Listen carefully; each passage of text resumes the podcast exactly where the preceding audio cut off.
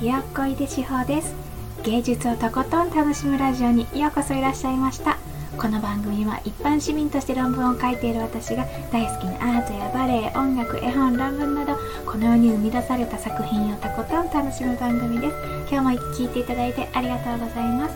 今日は原田マハさんの小説「たゆたえども沈まず」のお話をしたいと思います。フィンセント・ファン・ゴッホをモデルにした小説でえーと、パリにいる日本人画家のあの2人、えー、林と重吉があのフィンセント・ファン・ゴッホとその弟のテオの2人とあの芸術に対する情熱を燃やして刺激し合ったりとかそのゴッホたちの気持ちに寄り添ったりしながらそのゴッホたちの人生に変わっていくっていうお話です。でこのお話は、えっと、原田マハさんが、えっと、このゴッホの生涯を、えっと、たくさんたくさん取材してそれをもとに小説を書かれているのであの何て言うかえっ、とですねフィクションなんだけど事実をもとにしているフィクションみたいな何て言うんですか？こういうの。なんかあのちょっと不思議な感じになるあの本でした。で私はこの「たゆたやども沈まず」っていうタイトルになってる言葉なんですけどこのね言葉をあの林も重吉もそれぞれが、えっとね、ゴッホとテオにあの声をかけてるんですね。この言葉をなんか、まあ、励ましというかうんそういった感じでかけてて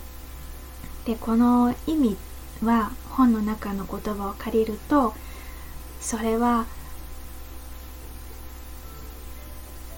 強い風に身を任せて揺れていればいいのさ。そうすれば決して沈まないっていうふうに言っているんです。まあすっごくいい言葉だなと思ってその私自身もそうやって乗り越えて生きていきたいなって思ったんです。もうだってみんな生きていればね大変なことだってあるしね強い風にはきっと吹きまくられちゃう時だってあるしでもそういう時にこういう言葉を思い出したりねかけてもらったりするのって本当に素敵だなって思ったんだけどでもねそういうふうに声かけられてるけどフィンセント・ファン・ゴッホ死んじゃうんだよね。でその後ねすぐ弟のテオも死んじゃう。で私はあのなんかちょっと物悲しい感じになってあの本を読み終えたけれどこの「たゆたゆども沈まず」ってだってゴッホ死んじゃったじゃないのって 沈んじゃったんじゃないのって思ったけどああそうじゃないなって思ったんですよね。それに気づいた時はすっごくあの何て言うか明るい希望が胸に広がる感じでそのゴッホの作品って沈まずどころかもう天の上にまで上り詰めているぐらいもうたくさんの人が大好きであのみんなそのためその作品に会うためだけに世界中から人がねあのこの作品に会いたかったんだって言って来ているっていう今の状況を考えるとやっぱりそのたゆたいどもうーんと荒ぶる波にも強い風にもさらされながらそれに耐えたりちょっとひよっちゃったりもう狂っちゃったりとかしながらそれでも歌い歌いながら作品を沈ませずに生きてきたなって思ったんですこのゴッホとテオとね2人とも。でそういう風な姿を思い出した時にそのこう腹の奥底からこうグググッとこう湧き上がるなんていうのか自分自身を生き抜いていこうっていう情熱っていうか、うん、燃え尽きるではないけれど燃えたぎって行こうっていう力がこうふつふつとみなぎる感じなんです。もう私もそうやってね沈ませずにね生きていきたいっていう風なあの力をもらえる作品だなぁと思いました。まああの今の私の話はそのうんと現実の世界でゴッホの立ち位置みたいなものとその小説のねフィクションの部分っていうのがまあごちゃ混ぜになってるけどでもそれがその歴史上の何て言うのかな史実をもとにあの作品元になってる作品の醍醐味なんじゃないかなと思いました。ね、とってもあの素敵な作品に出会えたなと思ってます。ということで今日は作品を沈ませない生き方たゆたえども沈まずのお話をしました続いてコメントのお返事のコーナーですコメントはいつも後半あ放送の後半に声でお返ししてますえっ、ー、と今日は3つの放送回のコメントにお返事します。えっ、ー、と1月と2月と3月だ。まず1月24日放送した根津美術館の羊ちゃん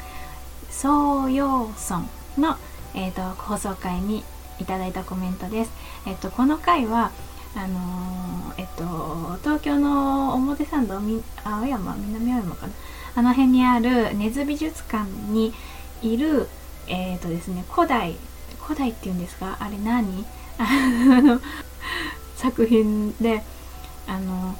中国のものだったかな？であの2つ頭がついていてあのそれその作品が私はとっても好きであのネズ美術館に行ったら必ず会いに行くんだっていう話をしてます、えー、そこにコメントいただきました。ウパミンさん。コメントありがとうございますすっごく昔の作品です間違いない笑ってるそうそうこれねあの私が放送の中であの私作品をこうあの楽しむのは好きなん。ですけどあのその作品について詳細を覚えたりするのが大変苦手でしてなん。かこれ確か紀元前16世紀とかそういう話あの作品がね作られた頃がそれぐらいだったと思いますみたいな話をしたんだけどそれ本当かなってよく分かんなくなった時にうんとにかくすっごい前の昔の作品であって放送の中で喋っててそれがツボだったってことだと思う。確かに。ちょっとおかしいよね。面白い。いや笑っていただいて嬉しいです。ウパミンさんありがとうございました。続いて2月26日に放送した美しさにひれ伏す図書館プルンクザールにいただいたコメントです。えー、空耳さん、コメントありがとうございます。なんて美しい、うっとり、本の虫なので図書館にいるだけで幸せになれますが、しかもこの荘厳さだったら至福でしょうね。国内の本棚では、東洋文庫ミュージアムのモリソン書庫が好きです。といただきました。あモリソン書庫って私初めて聞いたんですけどホームページを拝見したらすっごく素敵なところですね。あの私は行ったこともなかったしあのその存在を知らなかったので空耳さん大変素敵な情報をありがとうございます。そうあのなんか荘厳さがあるんですこのプルンクザちょっと話が戻るけど。そのね圧倒的な荘厳さ、うんうん、圧力ですよね。もう圧力であれは だけどね本当に緊張感がありつつもあの素敵な気分になれる。っていう空間でした。で私は今度また森村食にも行ってみたいと思います。そらみみさんコメントありがとうございましたはいでは続いて3月1日に放送したあらん限りの力で咲き誇る桜に勇気をもらう奥村と牛大悟のコメントをお返しします。えーと、まず、スペ3さん。どうもです。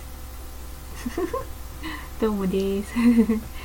桜を題材にしているお話はたくさんありますが散るイコール悲しいみたいな印象が多い中で前向きな気持ちになれるのはいいですねといただきました。そうそう確かに。でもあれですよね。散ることの儚さみたいなのの美しさもねあるなーって思いました。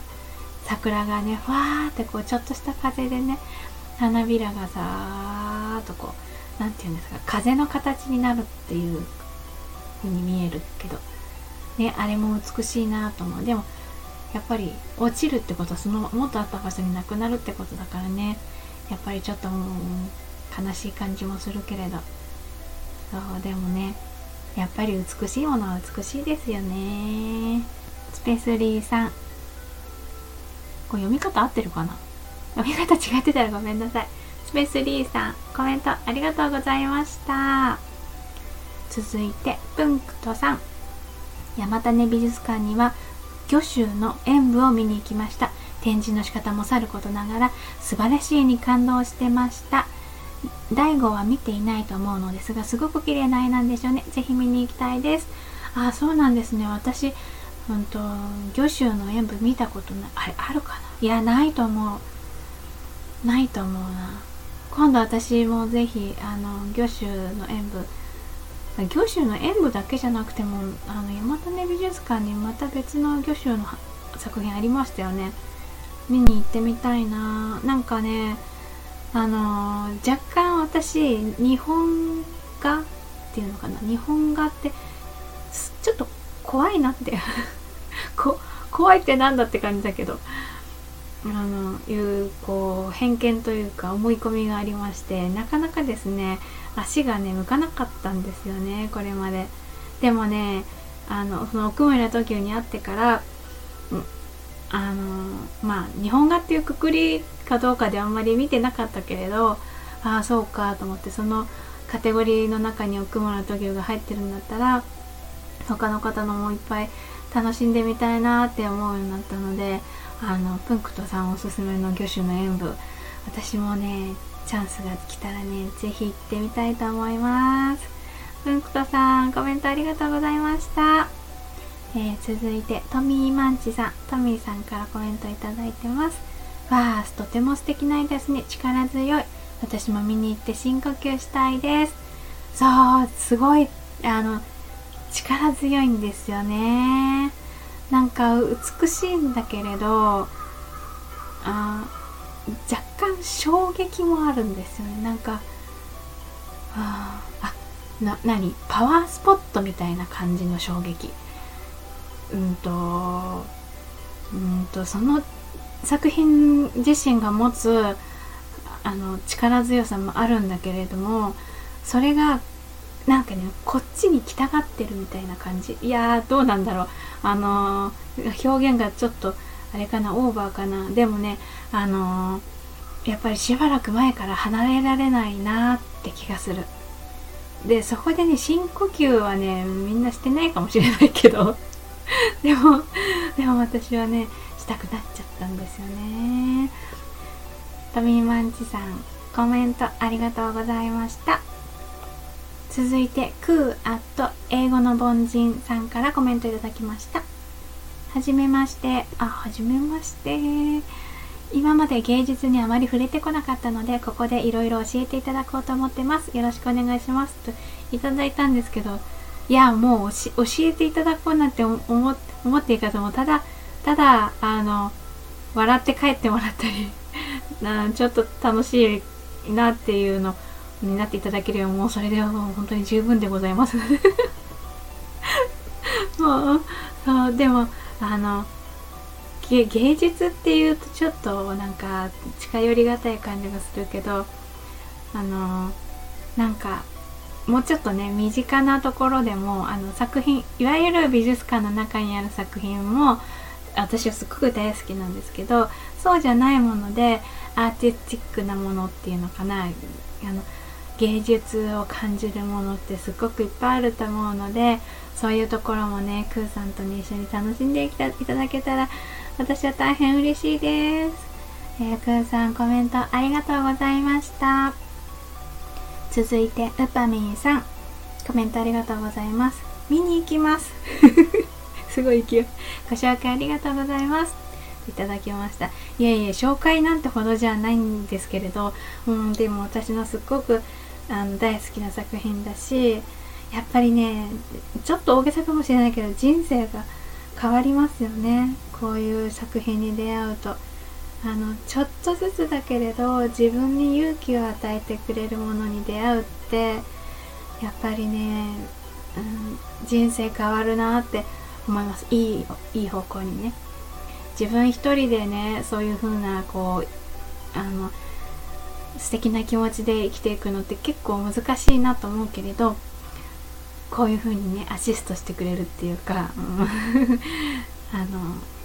出会いがあるとね本当に救われるなって思います。コメントありがとうございました。ということで今日も最後まで一緒に楽しんでいただいてありがとうございました。ひよっこいでしほでした。